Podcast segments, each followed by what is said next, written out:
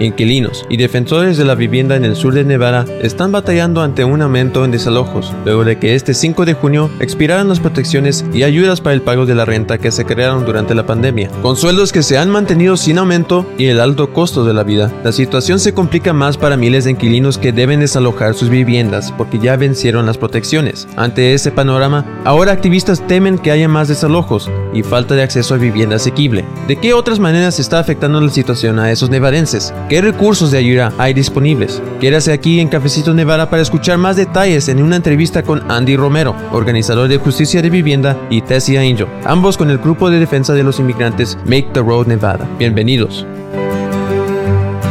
Con el fin de la emergencia pública por la pandemia, también expiraron muchos programas que se establecieron durante ese periodo difícil para ayudar a las personas que estaban pasando por diferentes situaciones. Y bueno, conforme van pasando los días, también estamos viendo los alcances y las consecuencias de que se hayan terminado estos programas de ayuda federal y también local. Y en este caso, como vamos a conversar con nuestros invitados, el fin de estas protecciones está afectando el área de la vivienda pero también hay recursos de ayuda disponible y de todo eso vamos a platicar aquí en este nuevo episodio de Cafecito Nevada, como ya lo escuchó usted. Gracias por acompañarnos como cada semana. Le saluda Luz Gray, editora con el sitio de noticias en internet de Nevada Independent en español. Muy contenta como cada semana de que nos acompañe en este espacio dedicado a nuestra comunidad. También me acompaña mi colega Michelle Rindels, así que vamos a escuchar este nuevo episodio y una vez más, gracias por acompañarnos.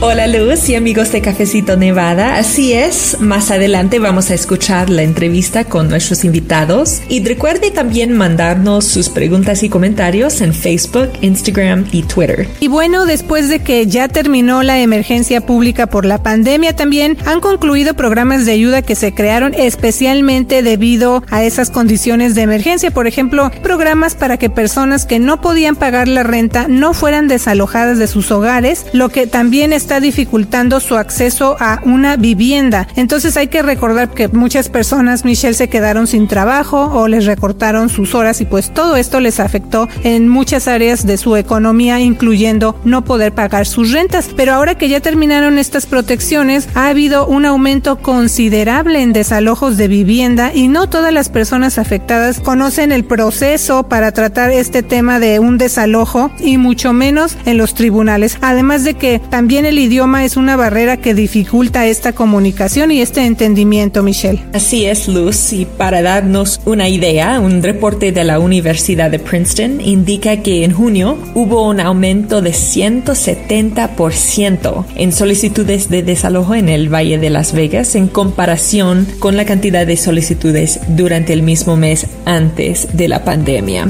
Otra cosa que está haciendo más difícil la situación es que en casi todos los estados un propietario que busca desalojar a un inquilino debe presentar una demanda de desalojo ante un tribunal pero aquí en Nevada existe un proceso rápido que se conoce como desalojo sumario. En ese tipo de proceso, el inquilino y no el propietario es quien debe presentar primero un caso de desalojo contra el dueño si el habitante recibe una notificación para dejar la vivienda o se debe ir en un plazo de siete días para evitar que un alguacil lo saque físicamente, se bloquee la entrada a la propiedad o se efectúe efectúe un desalojo. Además, todo eso afecta el historial del inquilino y hace más difícil que la persona pueda rentar después. Hace poco publicamos un reportaje de nuestras colegas Naoka Foreman y Carly Salvajo acerca de los casos que están llegando ante una jueza de North Las Vegas. Una parte considerable de testimonios requirieron un intérprete de español y los inquilinos terminaron confundidos, frustrados y llorando cuando se les dijo que abandonaron sus viviendas ese mismo día para evitar ser removidos en persona. Así es, y por ejemplo, inquilinos que se presentaron ante esta juez debían entre 1.300, o sea, uno o dos meses de alquiler y más de 15 mil dólares. Entonces también en algunos casos los habitantes recibieron varios avisos de desalojo. En ese solo día hubo unos 40 inquilinos que le presentaron sus casos a la jueza y también ahorita que usted escuche la entrevista con nuestros invitados también hay una parte que pues ahí se va a mencionar acerca de esta situación. Y otra cosa que se vio es que la mayoría de los inquilinos se representaron a sí mismos y tenían que dejar su vivienda en unos siete días por falta de pago. Algunos tenían trabajos, otros eran desempleados y otras personas también tenían ingresos fijos, Michelle. Así es, Luz. Pero en cuanto a si se ha hecho algo para enfrentar esa situación, hay que recordar que se han buscado políticas del control de como North Las Vegas en 2022 para evitar el aumento de precios, pero esas medidas no avanzaron y aunque actualmente los alquileres no son tan altos como el año pasado, el costo promedio de un apartamento en Nevada todavía está por encima de lo que se considera asequible, 30% o menos del ingreso mensual promedio del habitante. Sí, por ejemplo, el ingreso mensual medio de los nevadenses es de casi 3 mil dólares, lo que significa que por ejemplo, un habitante del sur de Nevada necesitaría ganar 1.390 dólares más que el ingreso mensual promedio del estado para que la renta promedio se considere asequible. Un habitante del norte de Nevada tendría que ganar unos 1.630 dólares más. ¿Qué se está haciendo al respecto? Porque la sesión legislativa estatal terminó en junio. Eh, Michelle, ahí se abordaron algunas propuestas relacionadas con estas circunstancias de el acceso a la vivienda y los altos costos de la renta. Sí, Luz, hubo proyectos de ley de vivienda destinados a abordar el proceso de desalojo del Estado, pero esas iniciativas no avanzaron. Las provisiones de un proyecto de ley que se aprobó en 2021 para evitar desalojos para quienes habían solicitado ayuda para el pago de la renta expiró en junio. Además, el gobernador Joe Lombardo vetó una iniciativa que contenía un intento para extender ese proyecto. El gobernador Lombardo enfrentó críticas después de que él vetó proyectos que habrían reformado el proceso de desalojo sumario único en Nevada, establecido límites en precios del alquiler para adultos mayores y protecciones de desalojo extendidas para quienes esperaban ayuda para el pago de la renta. Y otro problema es que todo ese dinero del gobierno federal para ayudar con la renta, eso casi se acabó. Entonces, habían recursos para ayudar con la renta y todavía no hay, no hay mucho dinero. Entonces eso es un problema porque no hay protecciones en la ley para los inquilinos y también no hay recursos para pagar la renta. Pero también en la práctica, como reportó nuestra colega Nayoka Foreman y también Carly, al final del día pues está afectando a muchas familias mientras se resuelve la parte de los procesos y justo de eso hablamos con Andy Romero, quien es organizador de justicia de vivienda y también charlamos con Tessie Angel. Ellos son parte del grupo de defensa de los inmigrantes Make the Road Nevada. Así que vamos a escuchar parte de lo que compartieron con nosotros. Buenos días, mi nombre es Stacy, como lo acabas de decir. Mucho gusto y gracias por tenerme aquí. Al momento soy una voluntaria, pero me encanta ayudar a la comunidad y estar muy pendiente para que yo y mi familia y personas de la comunidad quieran saber información, yo se las puedo brindar. Y bueno, ya al principio de Cafecito Nevada, nosotros, mi colega Michelle y yo, dimos un resumen de la situación actual con el aumento significativo en desalojos de vivienda aquí en el sur de Nevada y también pues los precios tan altos que se están viendo en las rentas. Tessy, ¿cómo está afectando esta situación o este panorama directamente a usted y a su familia? Pues en mi caso, uh, mi familia y yo queremos ir a una comunidad más segura, pero en este momento no se puede. Por ejemplo, hace un mes queríamos agarrar un apartamento, nosotros hicimos un poquito mejor, pero cuando tiene que ver con el dinero no es un poquito mejor porque eran 500 dólares más de lo que estamos pagando en este apartamento que tengo y el apartamento que iba a agarrar está un poco más pequeño, so iban a ser 1500 de la renta en un apartamento más pequeño. Nos afecta mucho porque estamos viendo que somos cuatro personas que estamos tratando de traer ingreso a nuestra casa y con eso todavía no nos alcanza. Queremos agarrar una casa y en estos momentos no es posible, por lo mismo de que todo está arriba con los precios. Sí, y también eh, otra cosa es que, bueno, usted como parte de esta organización que es Make the Road Nevada tiene acceso a información de recursos que a lo mejor muchas personas que nos están escuchando no saben o no tienen acceso a esta información, pero aún así, con usted que tiene esta, este acceso a información y a estos recursos, ¿cómo ha sido para usted y su familia navegar por la situación de no alcanzar a cubrir el pago para vivir en una vivienda nueva o mejor? A mí y a mi familia nos gusta ser agradecidos y también pensamos en otras personas y en otras familias que están pasando cosas que son mucho más graves que nosotros. Y nosotros decimos que a su tiempo con trabajo y sacrificio vamos a salir adelante, vamos a aguantar un poquito más de estar en esta comunidad porque aquí es donde nos vinimos de California, aquí es donde hemos empezado. Y Make the Road Nevada sí da muchos recursos que soy muy agradecida. Um, sí hay recursos, pero necesitamos más apoyo de nuestro gobernador y más apoyo de nuestra comunidad. Si usted, digamos, y su familia no supiera que existe ayuda para, pues, entender los procesos, para pagar una mejor opción de vivienda, ¿qué harían si no tuvieran esta información de estos recursos? Honestamente, yo no estuviera fuerte como estoy ahorita, estuviera en mi casa, no diciendo nada escondida en mi cuarto, ¿verdad? Pero estar informada me da motivación para que yo le cuente a las personas que sí hay ayuda afuera, especialmente para las personas que viven en un estado emocional con unas relaciones abusivas, ¿me entiende? Tenemos que hablar, tenemos que ir a buscarlos y me siento fuerte en el sentido que estoy educada y informada por si algo pasa aquí en mi apartamento, yo sé que me Me va a ayudar, yo sé con quién ir. Si estaba hablando del gobernador y las pólizas estatales. ¿Qué cambios le gustaría ver en Nevada para mejorar el acceso a la vivienda? Ah, me gustaría ver que el gobernador nos ayude como personas que estamos rentando apartamentos. De allí me, me, gustaría ver que la economía se fuera mejor para que nosotros como jóvenes tuviéramos una casa. Andy, platíquenos un poco acerca del trabajo que usted realiza en Make the Road Nevada como organizador de justicia de vivienda. Sí, claro lo que pasó a Tessie, muchos como Tessie. Entre la pandemia, muchos perdieron sus trabajos, ah, no podían pagar su renta ah, y no sabían cómo, cómo hacer esto sin asistencia. Entonces, con otro de Make the Road, les educamos, les damos información de proyectos de, de leyes que hay para protegerlos. Un bill, uh, Assembly Bill, les protegía a las personas que pues pedían asistencia del CARE Act, el Housing Assistance Program, el CHAP, y los protegía antes si pedían asistencia no los podían correr de sus casas mientras estaban en el proceso. Pero lo que pasó en este año, en junio, ese bill se terminó y ya lo que está pasando es, están pidiendo, muchas personas están pidiendo todavía apoyo, pero ya no hay protección. Entonces el tiempo, lo que están esperando, se están saliendo de sus casas. En nosotros aquí en Make the Road, lo que nosotros hacemos es educamos a las personas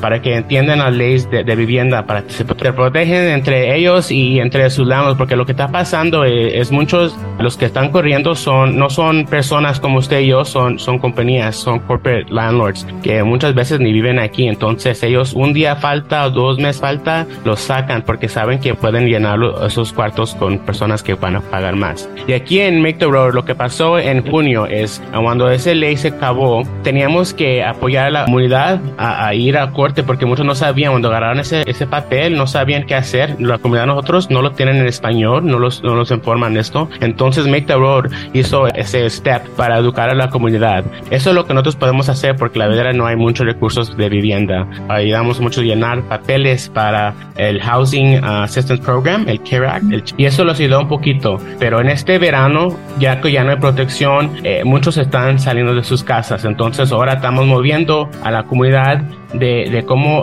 pelear para atrás, en, para defendernos en, como podemos en leyes, ¿verdad? Este año teníamos el Legislative Session, que hicimos muchos proyectos, billes para pasar, que hasta fueron a la mesa de, del gobernador pero unfortunately uh, he muchos de los biles que los podían proteger a nosotros. Sí, sabe que también al principio de Cafecito mencionamos pues acerca de estas propuestas que estuvieron en la legislatura y que no avanzaron, pero ustedes están viendo ahí en Make the Road Nevada un aumento en solicitudes de miembros de la comunidad para ayudar con estas situaciones y cuáles son las preguntas más comunes que les hacen las personas que están acudiendo con ustedes. Sí, la primera es que si hay asistencia de pagar su renta. A la verdad es que muchos, la de nosotros son inmigrantes, entonces es bien difícil para buscar trabajo para ellos. Nosotros lo que hacemos es, primero, uno y más importante es educar. Educamos a las personas a que responder sus direcciones y de ahí, entre nosotros, encontramos uh, fondos, encontramos apoyo entre compañías, encontramos uh, lo que sea de veras. Uh, hasta yo hice, hace, clases, yo y Tessie, hacemos clases en la Make Office para llenar asistencia de llevar Energy Bill, porque con algo puede ayudar, ¿verdad? Si no podemos con la renta, podemos bajar el bill por el Energy Bill.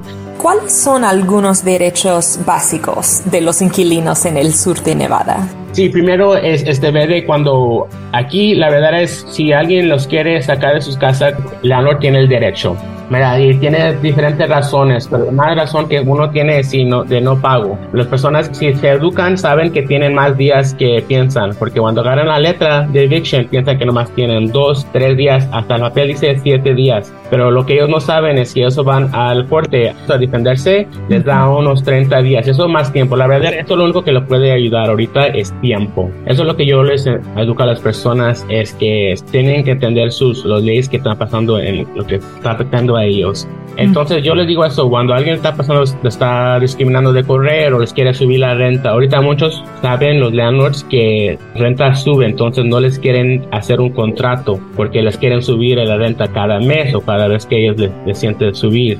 Ellos pueden hacer un contrato y mandárselos al landlord si el, landlord no quiere hacer eso. O cómo protegerte si ellos si, ah, están viviendo en una área que no está limpia, ellos pueden demandar aquí en Nevada. Hasta hay uno, un serio que también si gustan demandarlos por discriminación o por no hacer el proyecto. Nosotros ayudamos, conectamos bien cerca con el estado de Nevada para hacer otras demandadas para ayudar a las personas que están afectadas en eso.